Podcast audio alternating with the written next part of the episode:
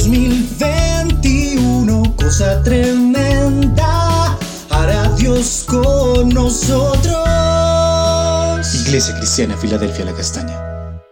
Amada Iglesia, Dios te bendiga. Continuamos con nuestro altar familiar que se titula El temor de Jehová. Y vamos a estar leyendo Éxodo 20 del 20 al 24 que dice así. Y Moisés respondió al pueblo, no temáis, porque para probaros vino Dios y para que su temor esté delante de vosotros, para que no pequéis. Entonces el pueblo estuvo a lo lejos, y Moisés se acercó a la oscuridad en la cual estaba Dios. Y Jehová dijo a Moisés, Así dirás a los hijos de Israel, Vosotros habéis visto que he hablado desde el cielo con vosotros.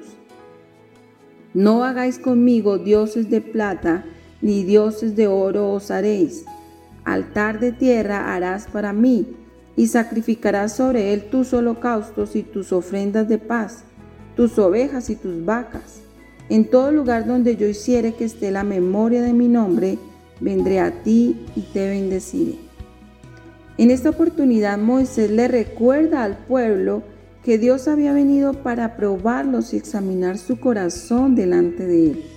Y lo que Dios encontró era que sus corazones aún estaban lejos de Él. Ellos temían acercarse a su presencia porque no le conocían realmente como Dios. Moisés también les dice que Dios desea que ellos teman ante su presencia, ya que es importante recordar lo que dice el libro de Proverbios 1.8. El principio de la sabiduría es el temor de Jehová. Los insensatos desprecian la sabiduría y la enseñanza lo que realmente desea Dios con su pueblo es que le conozca, que escuche su voz, que le obedezca, que se aparte del pecado y la idolatría a otros dioses, que su corazón sea fiel delante de Dios en obediencia a su palabra.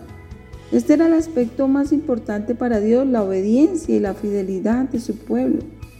Por esto Dios les recuerda que Él ha hablado con ellos desde el cielo y esta palabra se cumple en nosotros hoy. Dios nos habla directamente y nosotros le podemos escuchar cuando oímos su voz y obedecemos su palabra. Conocemos quién es Dios, lo que Él desea para nuestra vida, lo que anhela su corazón para nosotros, su propósito, la dirección en nuestras decisiones. Todo proviene de Él, del conocimiento y la obediencia a su voz y a su palabra. Y esto es lo que Dios le está recordando a su pueblo. El temor de Dios está relacionado con el conocimiento que tengamos de Él y la obediencia a sus palabras.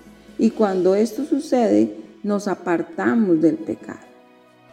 Dios es claro con cada uno de nosotros cuando nos habla por medio de su palabra. Y aquí Él les está diciendo al pueblo que no deberían ofrecer adoración a otros dioses. Y es lo que el Señor quiere con nosotros, que obedezcamos cada día su palabra. Ese es el conocimiento que debemos tener de Él.